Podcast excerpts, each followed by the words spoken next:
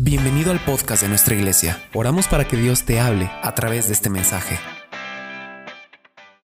Dice, y por haberse multiplicado la maldad, eh, el amor de muchos se enfriará. Y mire lo que dice Jesús, más el que persevere hasta el fin.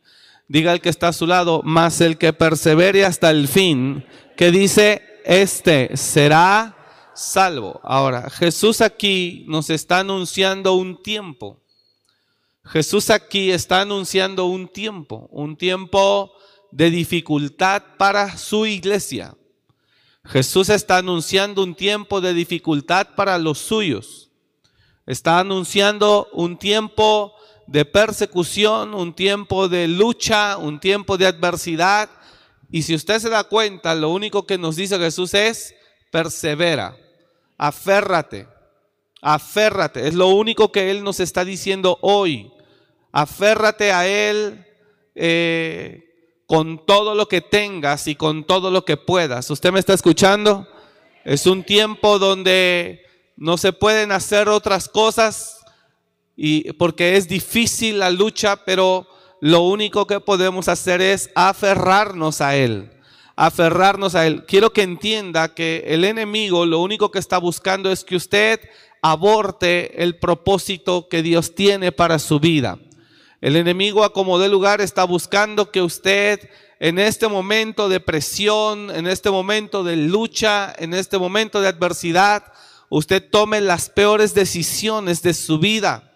Él está buscando que bajo la presión que está ejerciendo, usted se equivoque lo más que pueda para que después lamente las decisiones que llevó a cabo. Es un momento difícil donde usted y yo tenemos que aferrarnos a Él lo más que pueda en el nombre de Jesús. Y aunque no lo sentimos, sabemos que Él está ahí porque Él prometió que nunca nos dejaría. Pero este es un momento. Yo le preguntaba a una persona que está en la oración en las mañanas y me comentaban, ha estado muy difícil la oración en la mañana, la intercesión ha estado muy difícil, ha estado muy claro porque hay un diablo eh, diga conmigo, hay un diablo que se está levantando con fuerza. Diga conmigo, pero con fe declaramos que el Señor es mayor en nosotros. Y Él es el que nos da, la nos da la fuerza para seguir adelante y para pelear en el nombre de Jesús. Este es un momento para enfrentar, no para huir, sino para pelear y decirle, no nos vamos a rendir, vamos a perseverar. ¿Usted está acá? Vamos a perseverar en la fe, vamos a perseverar en el Espíritu y yo sé que el Señor visitará su iglesia y la levantará y se glorificará en medio de los que perseveren hasta el fin en el nombre de Jesús. Pero este es un tiempo para valientes, es un tiempo para gente que está anclada, anclada al propósito de Dios. Y es una lucha que usted no puede dejar de sentir cuando una persona está en el propósito de Dios, la señal más clara de que está en el propósito es, la, resistencia que enfrenta día con día. Día con día. Yo le explicaba hace unos meses en un mensaje que decía que nosotros los seres humanos, la iglesia de Dios, nosotros los hijos de Dios somos como los barcos que cuando viene una tormenta, el barco lo único que puede hacer es anclarse, no puede sacarlo del mar. Cuando viene un ciclón, un huracán, un tsunami, una tormenta, cuando viene este lo que venga, una tempestad, los barcos no lo sacan del mar. ¿Cuándo usted ha visto que un barco lo sacan del agua? Los gobiernos cuando ven por el sistema eh, meteorológico y dicen, viene un, huracán categoría 5, sacan a la gente, la aíslan de las costas. Pero los barcos no. Los barcos ahí se quedan. Los barcos los anclan lo más que puedan para ver si resisten. No pueden sacar a los barcos, los navíos se quedan en las aguas. Y usted y yo como hijos de Dios es lo mismo. Cuando sabemos que hay una oposición, un ataque, una guerra del enemigo, está, el enemigo está atacando la iglesia, está buscando a quien devorar, está buscando a quien matar espiritualmente y físicamente también, por supuesto, pero primero está buscando cómo destruirlo, cómo acabarlo, cómo aniquilarlo. Usted no puede salir de este mundo. Es igual que los barcos, usted se mantiene ahí y no hay otra, diga conmigo, no hay otra más que resistir al enemigo. Mire, hay momentos que el cristiano pasa donde el cristiano está muy fuerte. Hay momentos donde la fe del cristiano está muy sólida. Hay momentos donde la fe del cristiano está tan fuerte, eh, tan, tan sólida, que el cristiano se ríe de Satanás. Pero hay momentos que el cristiano no está así. Y a veces el cristiano se siente débil y Satanás sabe, diga conmigo, Satanás sabe cuándo atacar. El enemigo no ataca cuando el cristiano está fuerte en su fe. El enemigo no ataca cuando el cristiano está fuerte en el espíritu. Satanás ataca cuando ve al cristiano debilitado. Y eso es algo que a veces los cristianos no entendemos. Pasó en Jesús. Jesús durante todo su ministerio lo vimos muy seguro, muy fuerte. A Jesús lo vimos con una fe impresionante, con una unción tremenda, con un poder bárbaro. Pero cuando le llega la hora, Jesús entra en el Getsemaní y los discípulos se expresan y dicen que lo, lo, lo vieron como nunca lo habían visto. ¿Usted está acá? Que lo vieron espantado, que lo vieron lleno de temor, lo vieron preocupado, lo vieron oprimido, lo vieron cansado. Era un momento difícil el que Jesús estaba pasando. Y si pasó en Jesús, diga conmigo, y si pasó en Jesús, Imagínense si no va a pasar con nosotros. Sin embargo, el cristiano tiene que saber cuando está fuerte, pelear. Y cuando está débil, hasta huir. Pablo le decía a Timoteo, huye de las pasiones. Huye. Y son momentos en los que nosotros como pueblo de Dios atravesamos continuamente. Y hay momentos donde el cristiano se siente muy fuerte. Vemos a un profeta Elías que se atrevió a desafiar a todos los profetas de Baal. Usted conoce la historia. Y les propuso un reto y dijo, cada quien prepare un holocausto a sus dioses. Yo haré lo mismo al mío y el Dios que responda con fuego, ese será el Dios de Israel. ¿Les parece? Y dijeron todos sí. Y entonces Elías le dice a ellos, libro de reyes, les dice a ustedes primero, y, empiezan los profetas de Baal a hacerse sus danzas, a hacer su sacrificio, a hacer sus invocaciones, y empiezan primero ellos en el reto, y Elías está tan seguro, está tan fuerte, que Elías se burla de ellos. Elías se ríe de ellos. Elías con sarcasmo eh, se muestra de una manera tan segura, tan fuerte, que siente eh, que hasta se pasa él de burla. Porque les habla muy fuerte. Y les dice, chiflenle o brínquenle o grítenle. Tal vez está dormido, tal vez va de paseo. Háblenle más fuerte porque no los oye. Y Elías le, estaba tan seguro, diga conmigo, estaba tan seguro que les puso, eh, que, se burlaba de ellos y les ponía una, una vergonzada, una arrastrada tremenda. Y hay veces que el cristiano así se siente o así nos sentimos. Y aconteció al mediodía que Elías se burlaba de ellos, dice la escritura. Y aconteció al mediodía que Elías se burlaba de ellos diciendo, gritad en alta voz, porque pues Dios es, ¿no? Quizá está meditando o tiene algún trabajo o va de camino, tal vez duerme y hay que despertarlo. Imagínense qué tremendas burlas le ponía este a aquellos. Y ellos no le hacían caso a Elías, ellos seguían clamando más. Y ellos clamaban a grandes voces y se sajaban con cuchillos y con lancetas conforme a su costumbre, o sea, chorreaban sangre, se partían la piel, se abrían la piel y se atravesaban con lancetas, esos eran sus ofrendas, sacrificios a sus dioses. Y Elías se burlaba, grítenle, grítenle, pues Dios es, ¿no?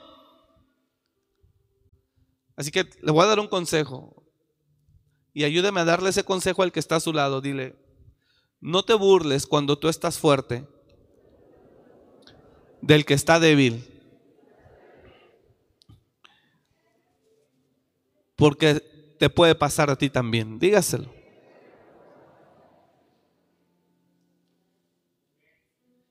No se burle si hoy ve a alguien que está débil en su fe, a alguien que está desanimado o alguien que está pasando un momento difícil y usted está ahorita fuerte. Porque todo cambia. Diga el que está a su lado, todo cambia. ¿Puede decir amén? Mira lo que dice. Y él les decía, al mediodía ellos veían que no había respondido su Dios. Y entonces Elías fue a incomodarlos, a burlarse de ellos en su cara. Y les decía, cuando ellos, qué bendición, gracias. Pasó el mediodía y ellos siguieron gritando frenéticamente. Imagínense los gritonones que soltaban hasta la hora de ofrecerse el sacrificio. No es el texto que quería leer. Y él se burlaba de ellos y decían, grítenle fuerte. Tal vez va de camino o tal vez duerme y hay que despertarle. Mire la burla que hacía Elías. Así que no se burle si hay alguien que está débil. No se burle si hay alguien, si ahora usted se siente muy fuerte. Cuenta un testimonio. Hace unos años que hay una persona que Dios usaba mucho en guerra espiritual y esa persona es de aquí de México, tenía un equipo de liberadores. Y ellos se sentían ellos se sentían así como Juan Camaney, los que son del 80 para acá saben de quién hablo. Se sentían muy poderosos ellos, liberadores tremendos. Y dicen que llegaron a una ciudad donde se practica mucha brujería aquí en México. El líder y su gente, su equipo, llegaron a esa ciudad y su líder les dio instrucciones de no hacer nada, sino que descansaran y que al otro día temprano empezarían a orar y empezarían a hacer el trabajo espiritual.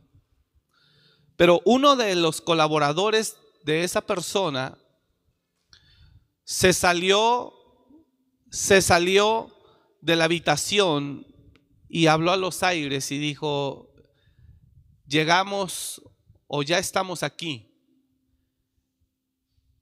con soberbia habló, desafiando a la potestad que operaba en ese lugar, una potestad de hechicería fuerte. Y fueron, hicieron el trabajo según actos proféticos, se metieron al mar, hicieron ahí cosas.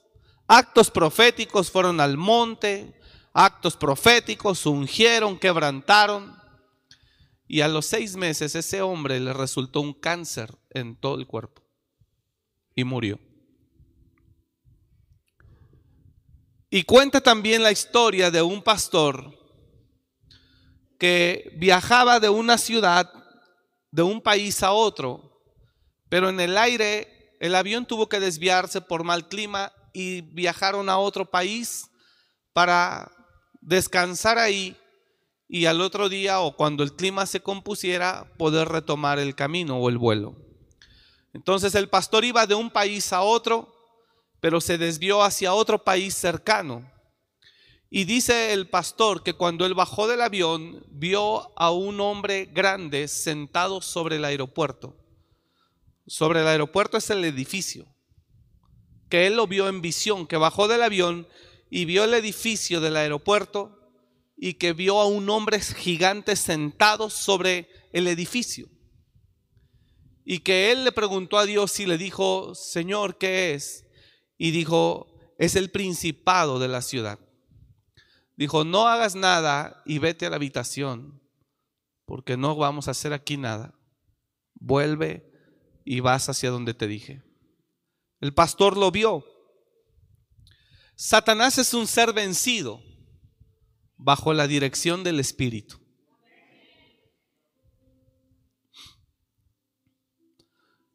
Diga conmigo, Satanás es un ser vencido por la iglesia de Cristo, bajo la dirección del Espíritu Santo. Así que si usted se siente muy liberador y muy acá y muy bueno y muy ungido, mejor apláquese, porque le pueden dar una santa revolcada, pero santa al menos. Satanás está vencido, vamos, dígalo conmigo, Satanás está vencido por la iglesia de Cristo únicamente bajo la dirección del Espíritu. Hace tiempo di una enseñanza a pastores, por qué muchos pastores no pueden crecer en sus iglesias, probablemente porque muchos pastores no pueden trascender en sus ministerios. Y lo que les explicaba a ellos era que era necesario revisar lugar de asignación, habilitación o envío verdaderamente de parte de Dios. Un pastor difícilmente puede tener éxito con su unción o con sus dones en cualquier lugar. Hay, un, hay pastores que no pueden tener el éxito eh, o que creen que pueden tener el éxito porque Dios los usa. Pero no entienden que hay cosas que son importantes considerar. ¿Sí me está escuchando? Y elementos importantes a considerar tiene que ver con el envío de Dios.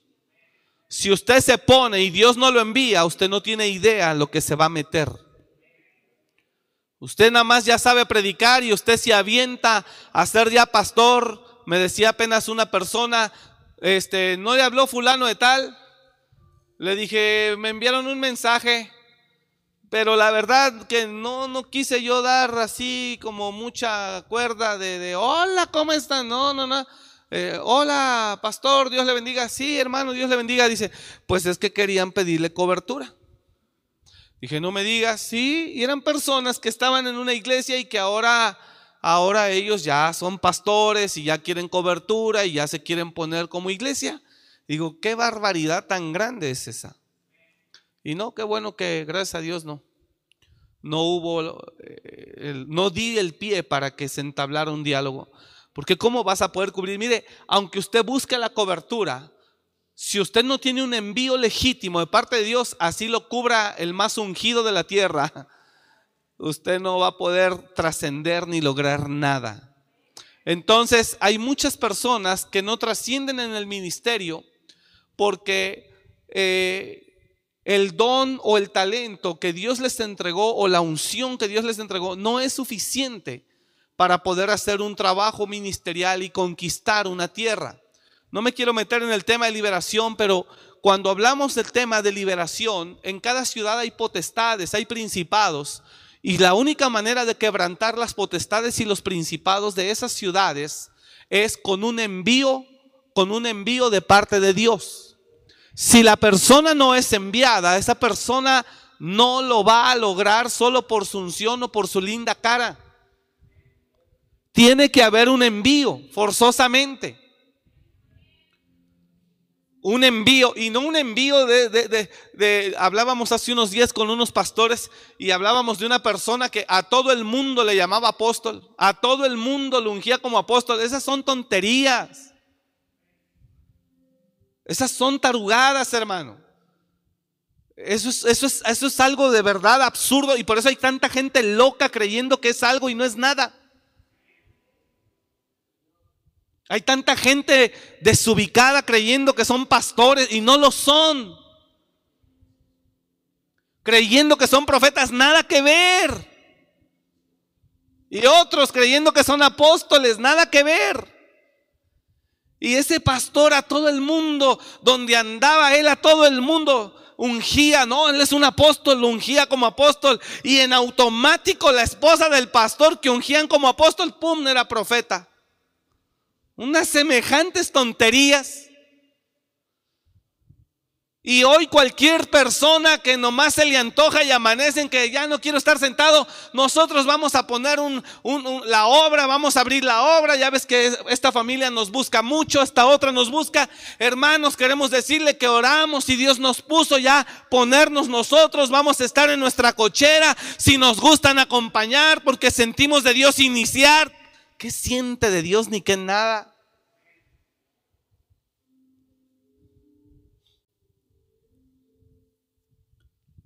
Y se jalan dos, tres familias con las que andaban seguido, con las que iban a cenar, con las que iban a comer, con las que pasaban de, repente los domingos después del culto.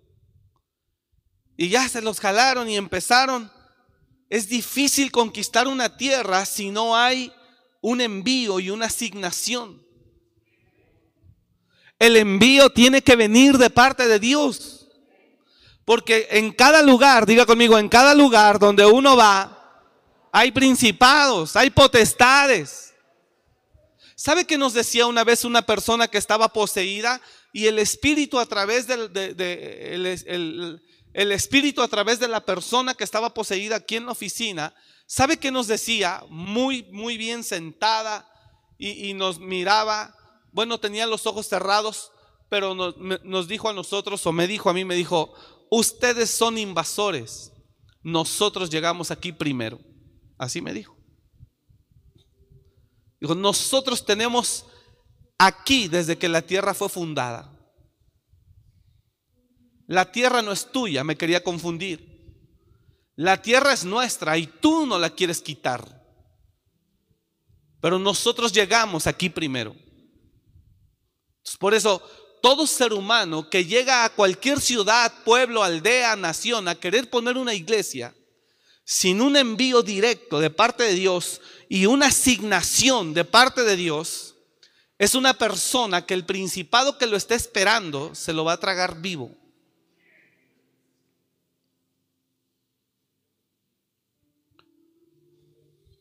En el libro de los hechos, ya se está jalando para acá el mensaje, pero bueno, en el libro de los hechos había unos hombres que nunca quisieron ordenarse. Y Pablo los invitó a que se alinearan, pero no quisieron. No quisieron ellos.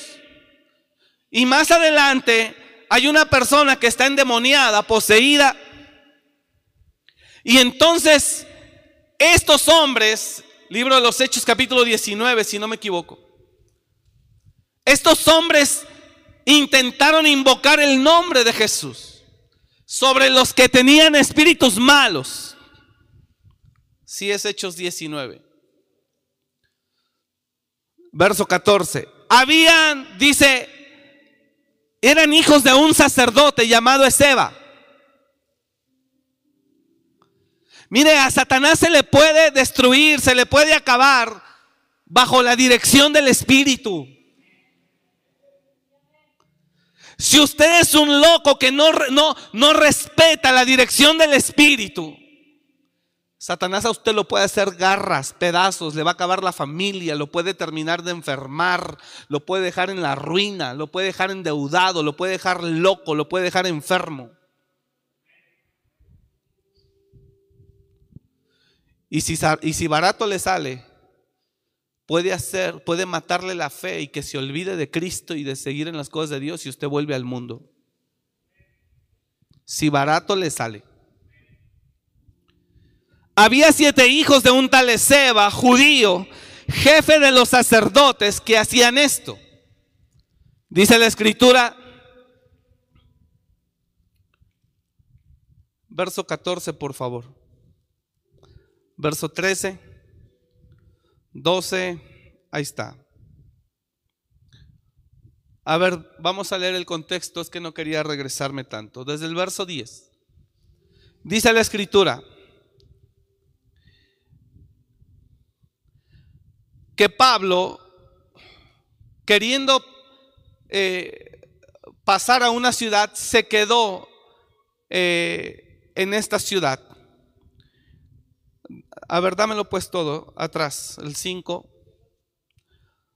Aconteció que entre tanto que Apolos estaba en Corinto, Pablo, después de recorrer las regiones superiores, vino a Éfeso. Y hallando, ¿qué dice ahí? No le oigo, ¿qué dice ahí? Bueno, ¿por qué dice la escritura a ciertos discípulos? Hay ahí duda. No hay una certeza de que en verdad eran discípulos.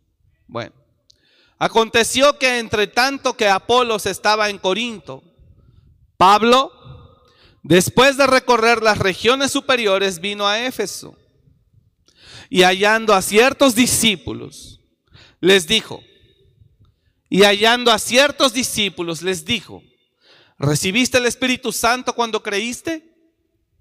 Y ellos le dijeron, ni siquiera hemos oído si hay Espíritu Santo. Siguiente verso, entonces dijo, ¿en qué pues fuiste bautizados? Ellos dijeron, en el bautismo de Juan. O sea, solo, solo habían creído en Jesús, se habían arrepentido de sus pecados y habían pedido perdón. Eso es todo lo que significa el bautismo de Juan y desde luego descender a las aguas y salir.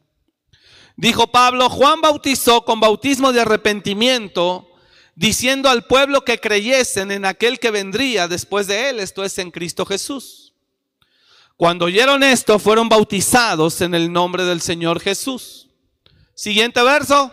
Y habiéndoles impuesto Pablo las manos, vino sobre ellos el Espíritu Santo y hablaban en lenguas y profetizaban. Ahora, ojo acá, no es el tema, pero bueno, estamos aquí parados.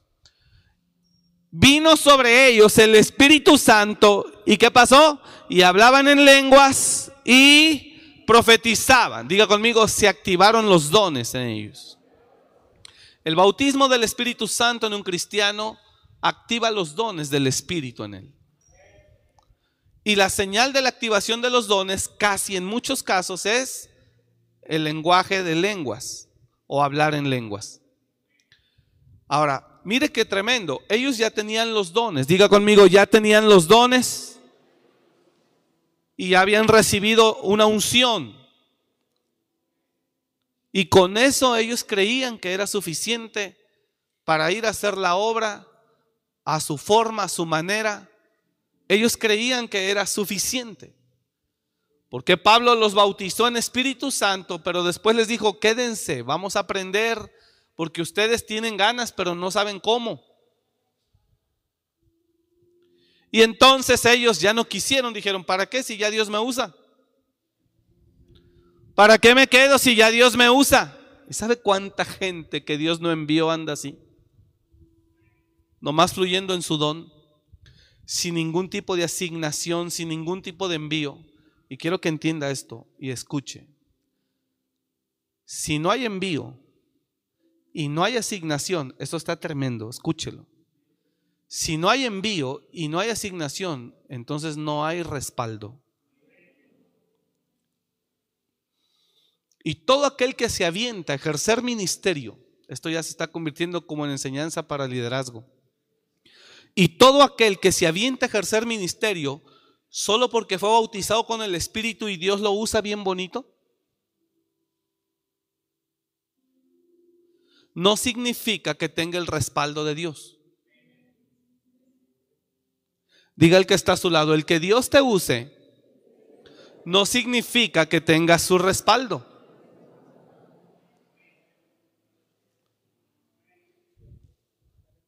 Los dones es algo que Dios dio. Escuche esto. Es como cuando a ti te llega una tarjeta de crédito por mensajería, ¡pum! Pero ahora necesitas hablar para que te la activen. Porque si tú no la activas, No funciona. Entonces tú puedes tener la tarjeta en tu mano, pero si no hablas y allá en el sistema no te la activan, esa tarjeta, aunque tenga 100 mil de crédito disponible, usted no los puede usar. Dios es lo mismo. Puedes tener un don, puedes tener un talento, porque Dios dio dones a los hombres. Pero si no viene el Espíritu Santo sobre ti, el don no se activa. Ahora, hay personas a las que viene el Espíritu Santo y les activó el don. Y por eso en las iglesias hay hermanas, hermanas, hermanos que tienen sueños, tienen visiones, muchas cosas. eso no significa que tengas el respaldo de Dios. El que Dios use a alguien no significa que tenga el respaldo de Dios. Ya se está convirtiendo esto para líderes, hermano, qué tremendo. El que Dios use a alguien no significa que tenga el respaldo de Dios. Porque Dios dio dones a los hombres. Y cuando viene el Espíritu a tu vida, que es el bautismo en Espíritu Santo y fuego, se activan esos dones. Y entonces verás que Dios te usa. Y oras por tu vecino y Dios te usa. Y le das palabra a tu compañera de trabajo y te escucha. Y es hermoso. Y empiezas a mirar cómo la gente te busca incluso para que ores por él, ores por ella. Y te puedes usar Dios en sanidades según como el regalo que Dios te haya dado o el don o el talento que Dios te haya dado. Pero eso no significa que tienes el absoluto respaldo para ir a pelear con demonios y quererte plantar donde quieras y decir aquí yo pongo la iglesia y aquí ya con mis dones y mi unción, ¿sí me está entendiendo? Con mis dones y mi unción yo ya aquí puedo ahorita hacer todo. No, porque hay un principado ahí. Y ese principado tiene poder y tiene una autoridad. Así que usted no tiene idea cuánta gente, solo por los dones que fluye, piensan que ya son pastores y que Dios los usa. Y sí los usa, porque Dios dijo que eso es irrevocable. Pero tener el respaldo de Dios, ya eso es otro nivel. Ya eso es otra cosa. Cuando una persona tiene el envío de parte de Dios.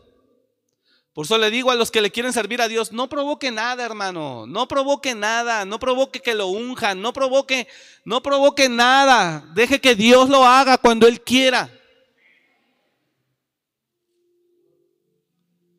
Cuando Dios envía a alguien y le asigna un lugar, por alguien yo estoy hablando esto, Padre mío. Sí, no falta. Cuando Dios envía a alguien y lo envía no a donde quiera, sino a donde Dios le asignó. Diga conmigo, asignación. Diga conmigo, envío. Yo lo he enseñado en otros, en otros, eh, en grupos de enseñanza y he dicho, es, es fundamental el llamamiento la, asignación y el envío. Para que usted pueda con autoridad ir a derribar al principado que impedirá que la iglesia ahí se levante con poder. Entonces, una persona que fluye en dones y que se siente ya Juan Camaney, no es suficiente para ir a quebrantar un principado. Y no va a poder. Y no va a poder. Si bien le va, nunca trascenderá. Si bien le va. Si mal, o puede salir de ahí avergonzado. ¿Usted me está siguiendo? Entonces, el llamamiento es importante. Hay gente que tantito Dios la llama y ya se sienten pastores y apenas te llamó. El envío es importante y la asignación, es decir, al lugar donde Dios quiere que tú estés. Cuando Dios envía a alguien, diga conmigo esto, cuando Dios envía a alguien, no lo envía para que se largue a donde quiera. Dios le dijo a Abraham, vete a la tierra que te mostraré. Cuando Dios envía a alguien, lo envía a un lugar al que Dios quiere colocarlo ahí para un fin y su propósito. Pablo, el mismo apóstol, quería ir a ciertas ciudades y el mismo espíritu le estorbaba. El mismo apóstol Pablo quería ir a, ciertas, a ciertos lugares, a pasar por ciertas ciudades, y el mismo Espíritu Santo le estorbaba, porque el Señor quería que fuese a otro lugar. Eso es algo que mucha gente no entiende, y menos los cristianos de hoy que viven una vida independiente y piensan que en el cristianismo también es así, hacen lo que quieran, ellos van, predican y piensan que, wow, le están sirviendo a Dios tremendamente. No, hermanos, a Dios le sirve verdaderamente la gente que aprende obediencia. A Dios no le sirve la gente que habla de Él en todo el mundo, en todos lados, pero que no se somete a nadie. A Dios le sirve la gente que puede oírlo y obedecerlo. Esa es la gente que Él busca, la que tiene la capacidad de oírlo y ejecutar lo que Él le pida. No aquel que por su buena gana y voluntad, él según anda visitando los hospitales, no hombre, llevo tortas aquí, no hombre, le doy palabra acá, no hombre, le llevo chamarras acá, según él anda haciendo obra, lo único que quiere es calmar una conciencia, Dios no lo ha enviado. Es una locura eso. Y el apóstol Pablo él, quería ir a cierta ciudad, pero el Señor se lo impedía. Imagínense, Pablo podía decirle a Dios, Señor, lo que quiero es ir a evangelizar, a sanar, a liberar, ¿y por qué me lo impides? Y Pablo, peor aún, pudo haber pensado, es el diablo, era el diablo. No, hermanos, es que hay un llamado y hay una asignación que se debe de respetar. ¿Por qué? Porque hay invasores y hay un enemigo espiritual que busca derribar al que pueda. Y cuando no lleva los elementos necesarios, usted es presa fácil quiero que entienda que el envío y la asignación, diga conmigo, respetar envío y respetar asignación es ir con su respaldo. Si cuando respetas asignación y envío las luchas se ponen de ojo de hormiga y a veces estamos derribados, pero solo porque Dios nos envió, nos sostiene. Mira lo que dice Hechos para regresar acá al canal. Y atravesando Frigia y a la provincia de Galacia, y atravesando Frigia y, a la, y la provincia de Galacia, ¿qué dice ahí? Les fue prohibido por el Espíritu Santo hablar la palabra en Asia. ¿Quién les prohibió? ¿Quién les prohibió?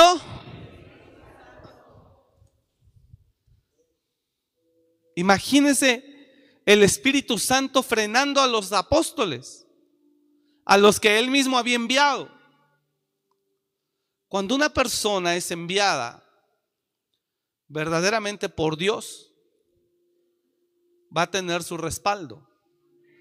Dios le llama o Jesús le llama a Ananías y le dice, levántate y vete a la calle que se llama derecha Ahí hay un hombre que está orando y ayunando, tiene tres días y quiero que vayas, le impongas la mano para que reciba la vista. Dios, Dios fue el que le dijo eso a él. Y el hombre dice, Señor, pero ¿qué no ves que ese es el que corretea a todos los cristianos y los mata y los arrastra y los echa a la cárcel? ¿Qué no ves? Pues sí, pero ¿qué no veía él quién lo estaba enviando? Y si Él lo envía, diga conmigo, si Dios lo enviaba, ¿qué iba a tener? Respaldo. Entonces, el envío,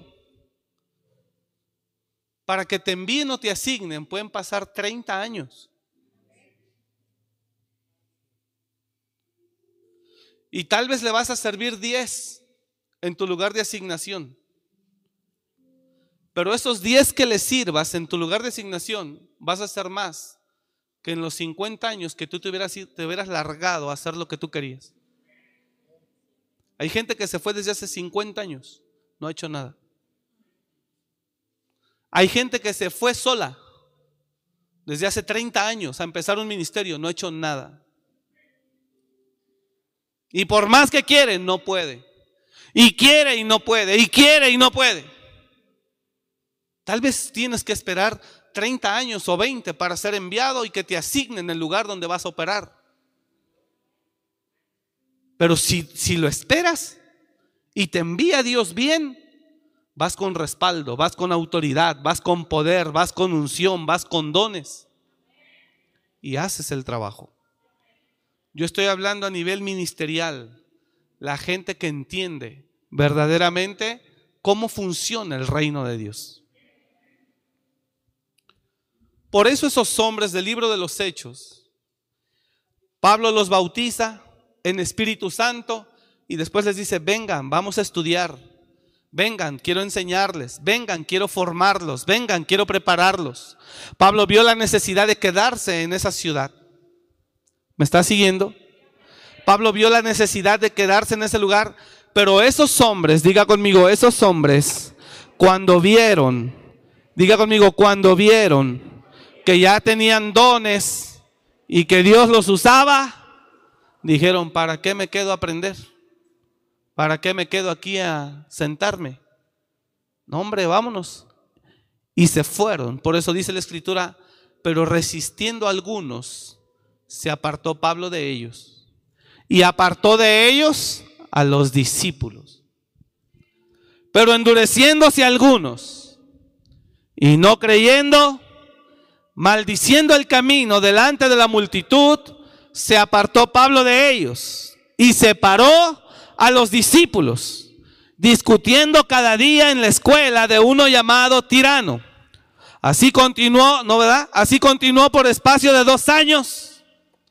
Pablo se quedó ahí a enseñar, a disipular, a preparar.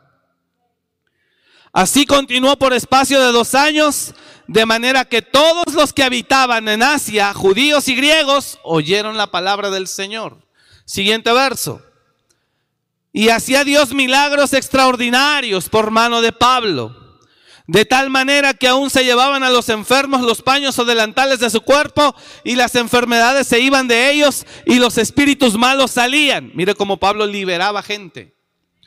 Pero algunos, pero algunos de los judíos, y mire cómo les llama la Biblia, exorcistas ambulantes, ambulantes Ay, Padre, la palabra no puede ser más clara. Pero algunos de los judíos, exorcistas ambulantes, intentaron invocar el nombre del Señor Jesús sobre los que tenían espíritus malos, diciendo, os conjuro por Jesús el que predica Pablo. Había siete hijos de un tal Ezeba judío, jefe de los sacerdotes, que hacían esto. Siguiente verso, pero respondiendo el espíritu malo dijo, a Jesús conozco y sé quién es Pablo, pero vosotros, ¿quiénes sois? Y el hombre en quien estaba el espíritu malo, saltando sobre ellos y dominándolos, pudo más que ellos, de tal manera que huyeron de aquella casa, que dice, desnudos y heridos. Eso es algo que, este tema que yo le acabo de dar, o este, este punto de desarrollo dentro del mensaje que yo le estaba dando, es un mensaje que muchos que quieren servir a Dios y quieren predicar y quieren ser pastores no resisten. ¿Cuál? La espera del envío. Porque el envío puede tardar hasta 30 años. Y por eso dicen, no, aquí no voy a crecer, yo me siento estancado, yo ya necesito. Si no vino el envío, es porque Dios todavía mira algo dentro de usted que no lo ve listo. Hay algo. En fin, es necesaria es necesario tener un envío y estar en la asignación correcta para poder tener el qué? El respaldo de Dios. Si usted tiene el respaldo de Dios, entonces y tiene la asignación correcta y llega a ese lugar, usted le va a decir al principado, ¿sabes qué? ya vengo de parte de Dios y te tienes que ir. Y aunque Él pelee, Él se tiene que ir en el nombre de Jesús. Porque mayor es el que está con nosotros que el que está en el mundo. Pero esto que yo le acabo de enseñar, hermano, es para gente que entiende los asuntos del reino de Dios. No es para gente que se sabe un salmo, se sabe un proverbio y con eso ya se siente todo un predicador y se va sin hacer nada. Hay momentos en los que vendrá la lucha espiritual tan fuerte sobre tu vida que si no tuviste un envío desde un principio, no puedes resistir. El enemigo te oprimirá tanto, tanto, tanto, hasta tumbarte. La única manera de vencer a Satanás, en verdad, en el lugar donde tú estás, es bajo la dirección del Espíritu y bajo la autorización legal del Espíritu. Y yo le estoy diciendo esto porque eh, el enemigo está derribando gente por todos lados, buscando a quien devorar y nosotros debemos de saber manejarnos dentro del reino de Dios para poder caminar con su protección y bajo su dirección. ¿Me está escuchando? Es muy importante eso, pero ¿sabe qué encontramos hoy? Cada vez más resistencia a la espera, cada vez más resistencia a la fe. Al enemigo hay momentos en los que le podemos ganar cuando nos sentimos demasiado seguros. Pero hay momentos en que el cristiano se siente tan quebrado, tan debilitado, que lo único que tiene a veces que hacer es huir. Hay momentos donde usted va a estar bien, pero hay momentos donde usted va a estar mal.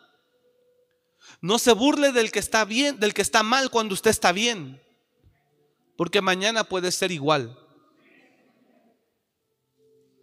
Al enemigo a veces se le reprende, se le enfrenta, al enemigo a veces, se, es más, la Biblia dice en proverbios, y Jehová se burlará de sus enemigos. Hay momentos que el cristiano está tan fuerte que se burla del diablo. Pero hay momentos que el cristiano está débil y es cuando Satanás lo ve que dice, ahorita es donde le voy a dar, pero hasta debajo de la lengua. ¿Sí me está siguiendo?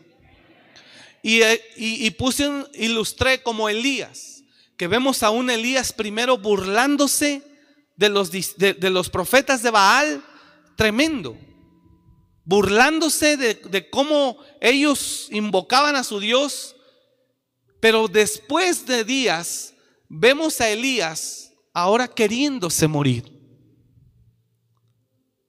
Explíquese eso. Explíquese eso.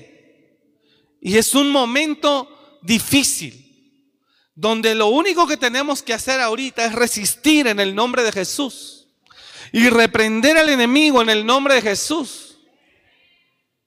No sé si me está escuchando. Dice la escritura en el libro de Reyes que Elías, dice que Elías primero se reía de ellos y les decía, gritad fuerte, pues Dios es, ¿no? Gritad en alta voz, porque Dios es. Quizá está meditando o tiene algún trabajo o va de camino, tal vez duerme y hay que despertarlo. Siguiente verso.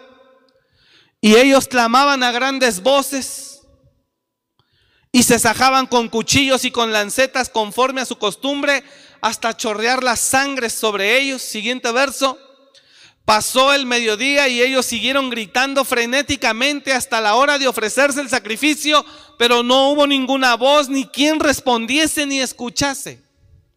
Siguiente verso, entonces dijo Elías a todo el pueblo, acercaos a mí. Y todo el pueblo se le acercó y él arregló el altar de Jehová que estaba arruinado. Siguiente verso, y tomando Elías doce piedras conforme al número de las tribus, de los hijos de Jacob, al cual había sido dada palabra de Jehová diciendo, Israel será tu nombre. Siguiente verso, edificó con las piedras un altar en el nombre de Jehová. Después hizo una zanja alrededor del altar y en que cupieran dos medidas de grano. Preparó luego la leña y cortó el buey en pedazos y lo puso sobre la leña. Y dijo, llenad cuatro cántaros de agua y derramadla sobre el holocausto y sobre la leña. Y dijo, hacedlo otra vez y otra vez lo hicieron. Dijo aún, hacerlo la tercera vez.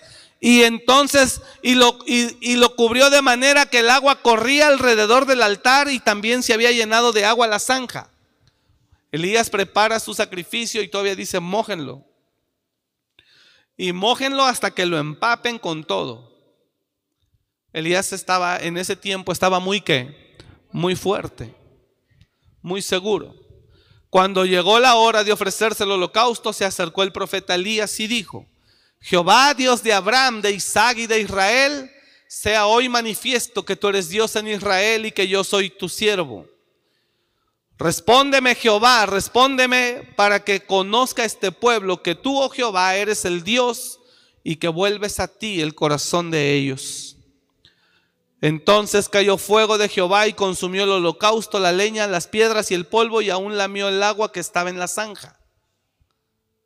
Viéndolo todo el pueblo se postraron y dijeron, Jehová es el Dios, Jehová es el Dios. Qué tremendo, ¿no? Tener que convencer a los que en alguna vez ya estaban convencidos. Tremendo, ¿no? Tener que convencer a la iglesia que según ya está convencida. ¿Era Israel? ¿Era Israel? Y cuando tuvieron que ver esa, e, e, esa, manifestación de poder de Dios, entonces se postraron y dijeron, Jehová es Dios, Jehová es Dios. El diablo está buscando arrastrar a todo el que pueda. La pregunta esta noche es, ¿cómo te sientes tú? ¿Fuerte para burlarte de tus enemigos? ¿Cómo te sientes? ¿Cómo te sientes? ¿Fuerte para burlarte de tus enemigos o reprenderlos o destruirlos o atacarlos? ¿O te sientes débil? ¿Cómo se siente usted hoy? Según lo que Jesús dijo en Mateo, ¿sí me está escuchando? Mire nada más la fuerza con la que el enemigo viene.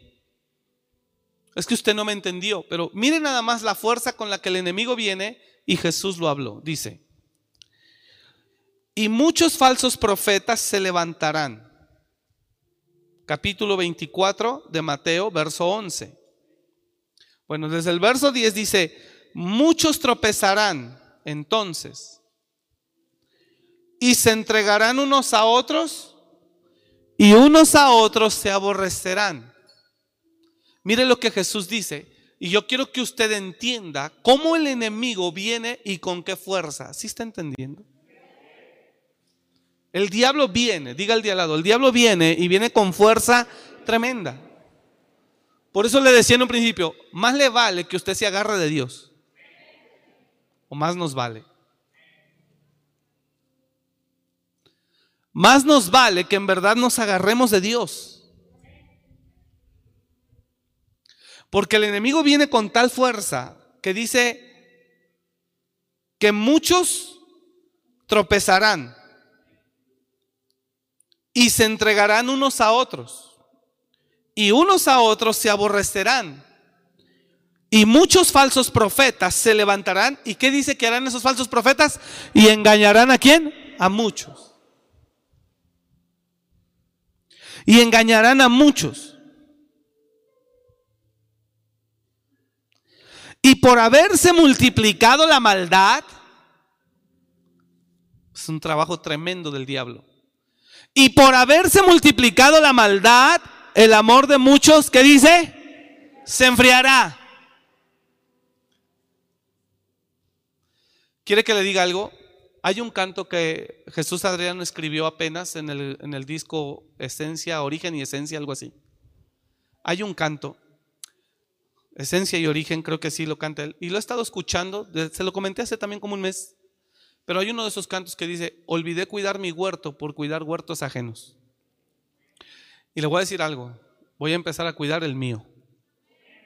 Así que cuide el tuyo porque yo voy a empezar a cuidar el mío, porque la fuerza es tan grande. Yo voy a empezar a cuidar mi huerto.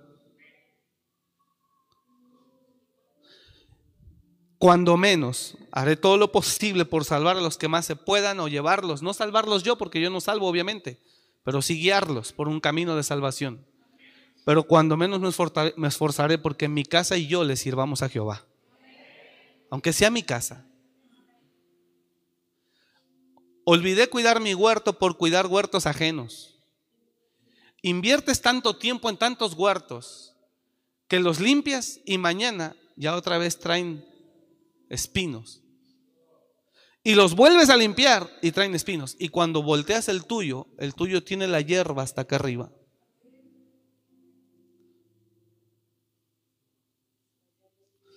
Voy a empezar a cuidar mi huerto. Así que cuide el suyo. Porque el diablo anda tumbando, arrastrando y llevándose gente. Y si eso ocurre, yo no puedo hacer nada más. Así que si tú eres de los que alguna vez dijiste, sí, yo alguna vez estuve en la iglesia, pues será tu testimonio. ¿Alguna vez fui cristiano? Será tu testimonio. ¿Alguna vez serví a Dios? Será tu testimonio. Pero me voy a preocupar por cuidar mi huerto. Porque eso de ir a limpiar huertos ajenos y regresas y otra vez vuelve a estar sucio el huerto y dices, bueno, pues qué.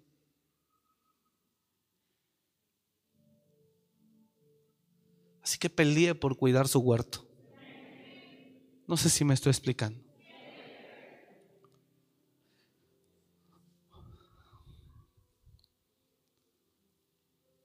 ¿Sabe cuántos años tenemos atendiendo gente? Escuchando gente. Hoy no es la excepción. Atendí citas. Ayer también. Antier también. Y así. Así tenemos. ¿Sabe cuántos años? Porque somos pastores y a eso Dios nos puso. ¿Sabe cuánta gente seguimos atendiendo solo por vía telefónica?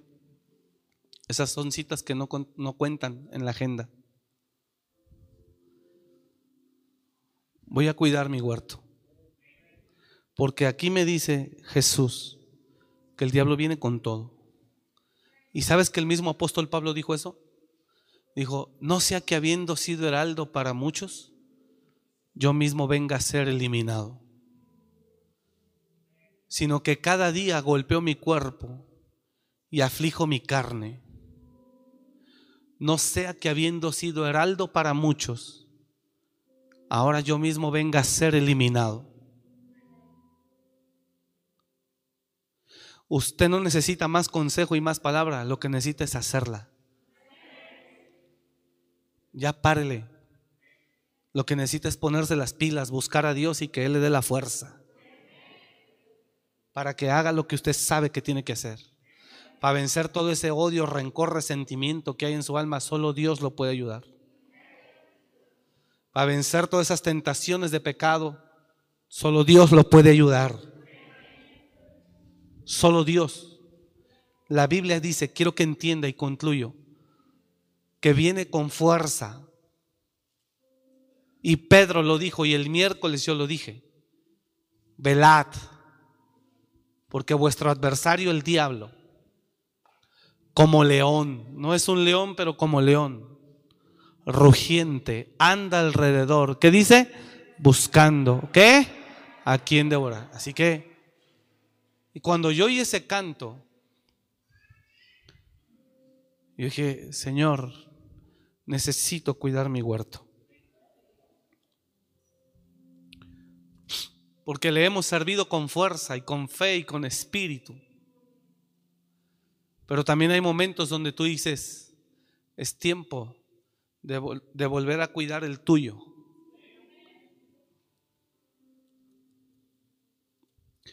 Viene con una fuerza tremenda.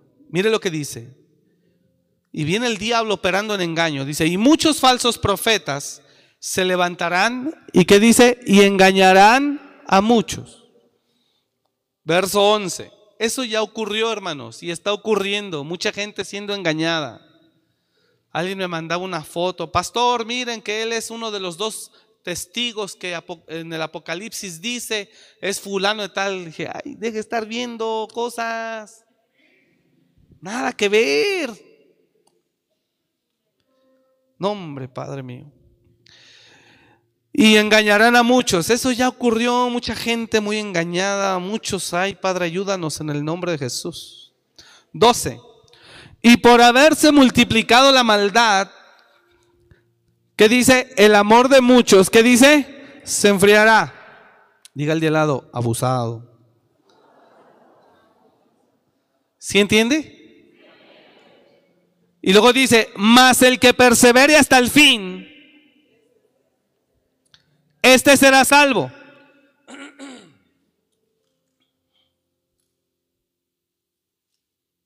Entonces, esta es una cosa tan fuerte. Y no he terminado. Verso 24. Porque se levantarán falsos cristos. Mire lo que dice. Se levantarán falsos cristos, porque se levantarán falsos cristos y falsos profetas. Ahora, mire qué tremendo, mire qué tremendo, de qué, a qué nivel se van a levantar. Dice, y harán y harán grandes señales y prodigios. Dios mío santo. Y harán grandes señales y prodigios esos falsos profetas y falsos cristos. De tal manera que engañarán, si fuere posible, que dice, aún a los escogidos. No termino.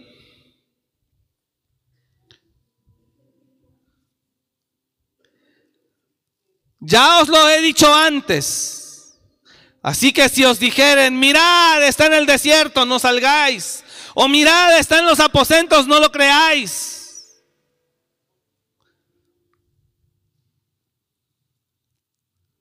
Hermano, yo quiero que usted entienda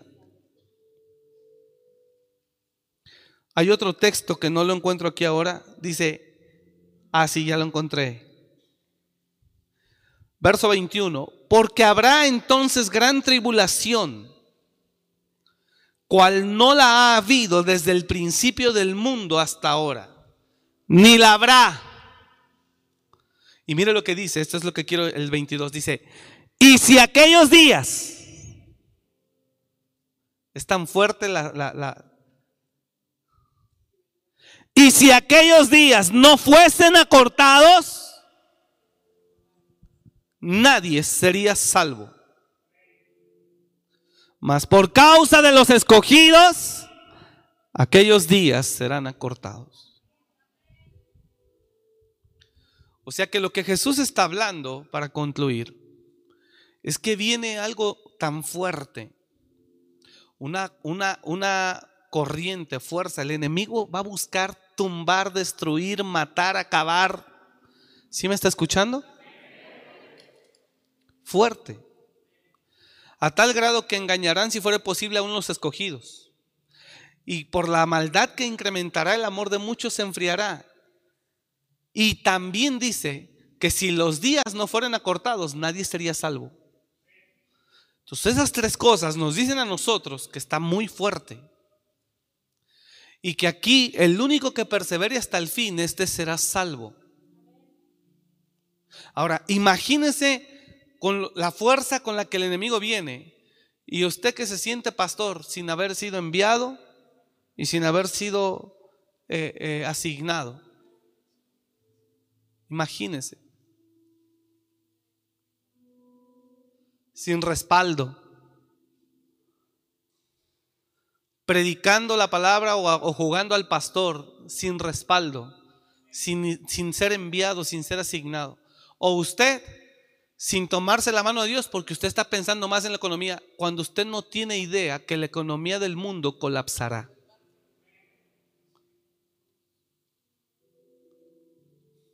Por eso este mensaje es aférrese a Cristo, hermano. Y empiece a cuidar su huerto.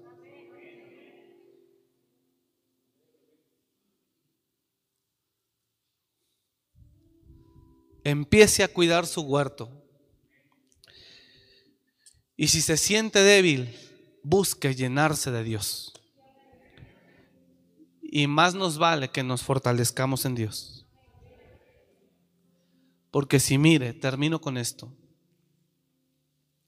Si Elías, que estaba tan fuerte, al grado que se burlaba de sus enemigos, al grado que se burlaba de sus enemigos, al otro día le sueltan una amenaza que lo llena de pavor y hace que se vaya huyendo, deseando morirse. si a Elías el diablo le soltó una lanza de ese nivel,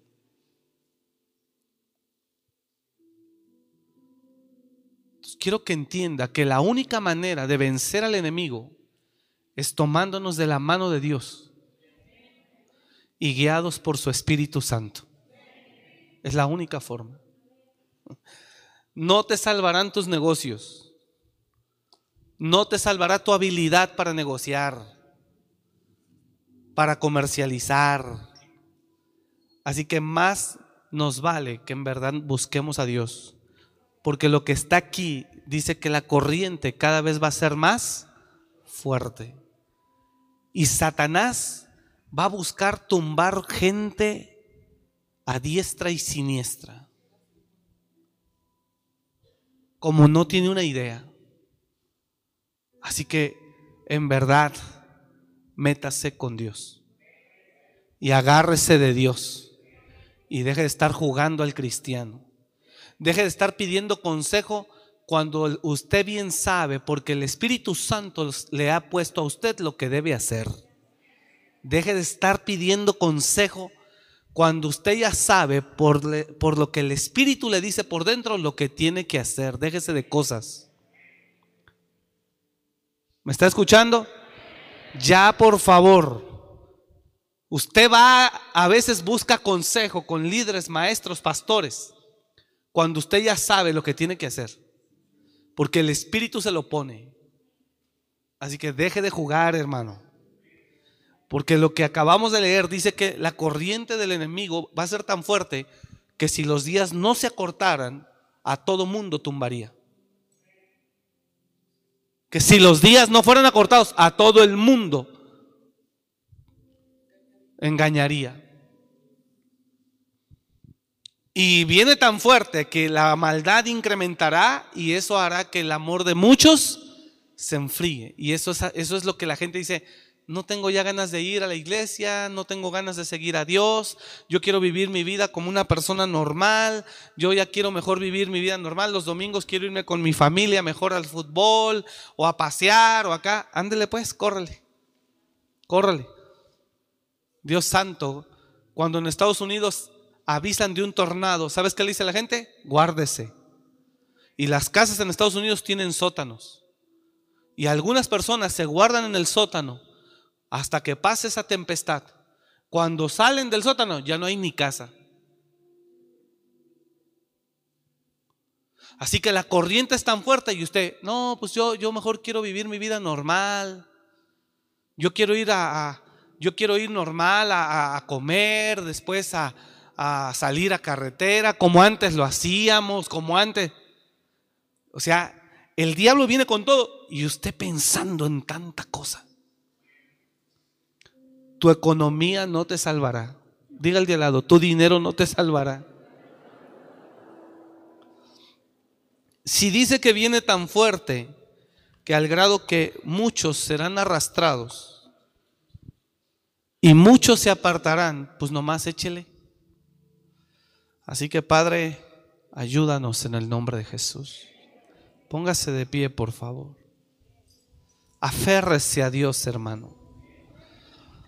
Aférrese al Señor.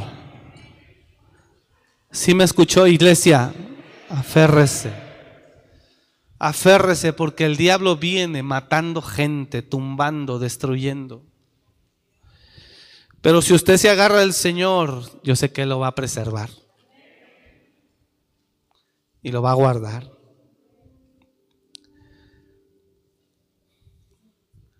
Preocúpese por su huerto. Preocúpese por su huerto. Si usted ya sabe lo que tiene que hacer, hágalo. Y si no puede, pídale a Dios que lo ayude a hacerlo. Pero casi todos sabemos, diga el de al lado, casi todos sabemos lo que tenemos que hacer. No necesitamos ni el consejo. Palabra hay. Enseñanza tiene, dirección tiene. Todos sabemos lo que necesitamos hacer. No sé cómo se sienta usted. Si, usted se siente hoy muy valiente, muy poderoso, pues qué bueno, hermano, que usted está fortalecido. Me alegra. Me alegra. Si usted hoy se siente muy firme en su fe, qué bueno, de verdad me alegra. Si usted hoy se siente muy firme en su fe, hoy me hablaba un hermano y me dijo, paz, gracias. Salió hoy del hospital por COVID. Estuvimos peleando por la vida de ese hombre. Lo iban a dar de alta hace tres días y todavía la guerra estaba fuerte porque en cuanto le quitaron el oxígeno, ¡pum! para abajo. Y los médicos dijeron, no lo puedo dejar ir. Y se volvió a quedar. Hasta hoy sale. Se peleó por la vida de ese hombre. Pero yo sé que él peleó y vivió cosas tan fuertes. Y todo aquel que vivió un COVID fuerte, yo sé que trae testimonios. Un pastor, un pastor me comentaba, bueno, varios pastores han pasado COVID, pero uno de ellos me decía, pastor, yo estaba en el hospital. Me decía, paz, yo estaba en el hospital. Tu papá, hija, pastor Carlos, decía, yo veía todo el hospital oscuro, lleno de tinieblas y veía demonios y de repente yo me vi en ese lugar oscuro. Había unos, unos demoniones enormes, dice, y yo me escondía chiquito para que no me viera. Hay gente que entró en un, Dios permitió que entraran en un proceso muy difícil de oscuridad atravesando el COVID y vieron el mundo espiritual. Y quiere que le diga cuántos pastores me han dicho eso? Varios. Todos vieron demonios. Todos vieron la muerte. Todos vieron oscuridad. Todos vieron tremendo, hermano. Es más, el pastor me dijo que le dijo Dios, te voy a dar otra oportunidad. El pastor me dijo eso y le dijo, y si crees que sabes Biblia, no sabes nada. Y dos días después el pastor regresó. Y la libró. Así que si usted, ¿por qué le dijo esto? Porque hay gente que Dios permitió a través de la enfermedad mirar la realidad espiritual que se está viviendo en el mundo. Esto está fuerte, hermano. Si usted se siente fuerte hoy, qué bueno cuídese y no pierda esa fortaleza. ¿Sí me está escuchando? Qué bueno. Y si se siente débil, resguárdese y busque refugio y fortalezcase. Cuide su huerto y métase con Dios. Porque la guerra es muy fuerte. Y hubo gente que el Señor les mostró su gloria y los llamó. Así que tú dejarías de pensar en tanta cosa del alma. Tú, si Dios te mostrara tantita la realidad, tantito la realidad espiritual, te dejarías de tonterías. Es más, otros dejaríamos de pecar si Dios nos mostrara tantito lo que en verdad se mueve y las ganas que te traen, te espantarías y dirías paro. Si Dios te mostrara un poco el mundo espiritual y ver cómo demonios están queriendo devorar gente, tú te dejarías de tonterías del alma y de tarugadas y te meterías.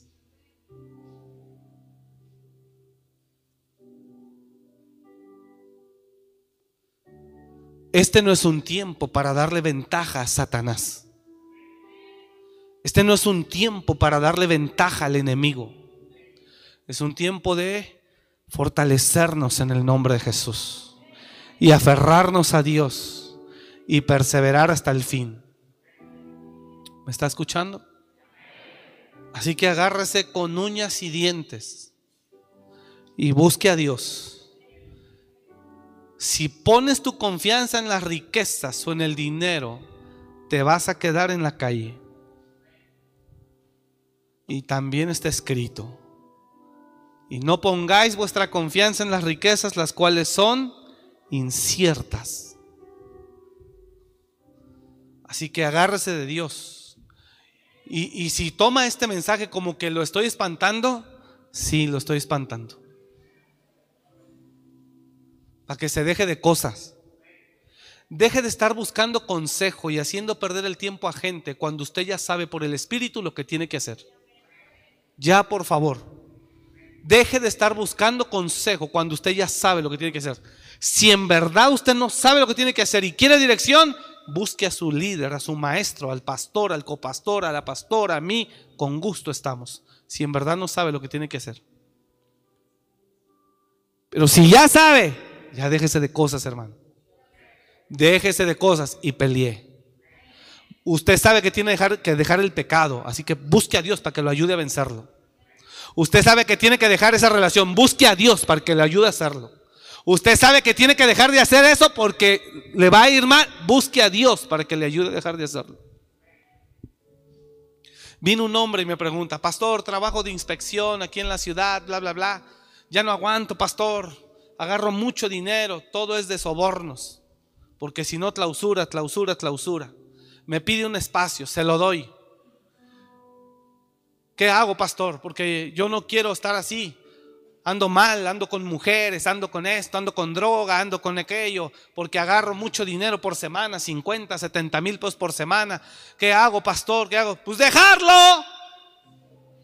Si en verdad quisiera, ¿qué tiene que hacer? Por amor, renuncia.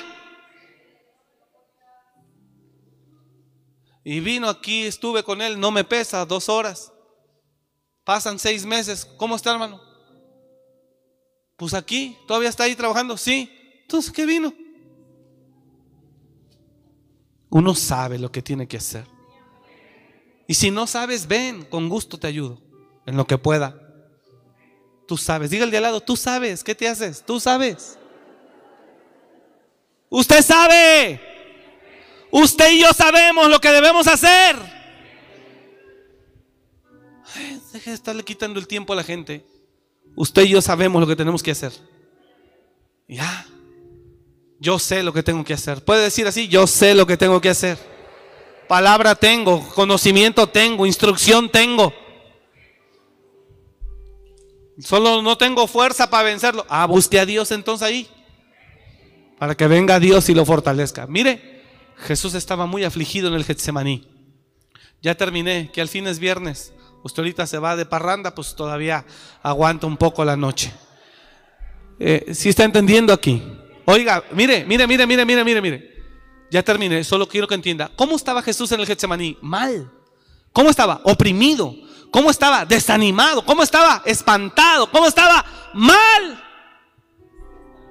Triste, dice la escritura pero clamó a Dios. Y vino un ángel. ¿Y qué pasó? Lo fortaleció. Ahí está. Usted sabe lo que tiene que hacer. Sí, pastor, pero no puedo. Entonces ya no es conmigo, ya es con Dios. Búsquelo. ¿Cómo lo buscó Jesús? Cuando Jesús buscó al Padre, vino un ángel y le fortaleció. Y se levantó Jesús después fuerte. Y fue y le dijo al diablo, ¿a quién buscas? A Jesús, soy yo.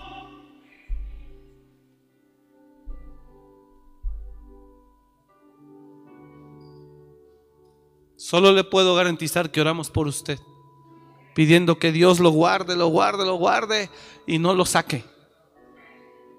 Así que peleé por su vida en el nombre de Jesús.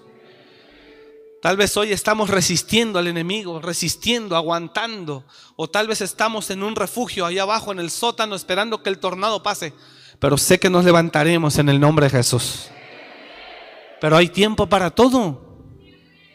Dije, hay tiempo para todo, dice la escritura. Y hay tiempo donde te sientes fuerte y te burlas. Sansón jugó con la unción y jugó con Dios tremendo.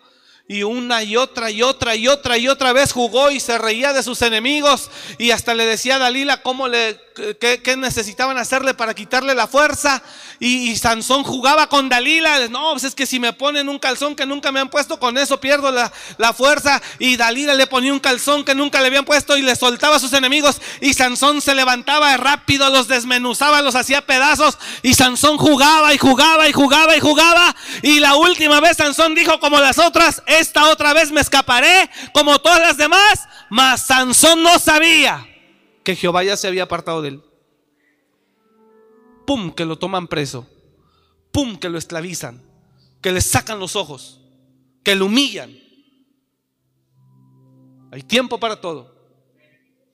Hay tiempo donde está uno muy fuerte, muy acá. Y hay tiempo donde uno está desanimado, triste, derribado. Y si estás fuerte, no te admires del derribado. Porque acuérdate que así estabas tú o así vas a poder estar. Y Sansón volvió a Dios, pidió perdón, se arrepintió, reconoció. Y en el último momento el Señor lo volvió a levantar y lo usó tremendamente. Todo sube, todo baja. Hay tiempo para todo.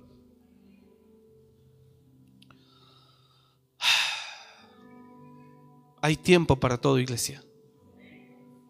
Así que si usted se siente débil hoy, fortalezcase en Dios. ¿Me está escuchando? Fortalezcase. Y yo sé que así venceremos en el nombre de Jesús. Padre, te bendecimos esta noche. Bendigo a tu iglesia que está presente. Y te pido que esta palabra ellos la registren en su corazón.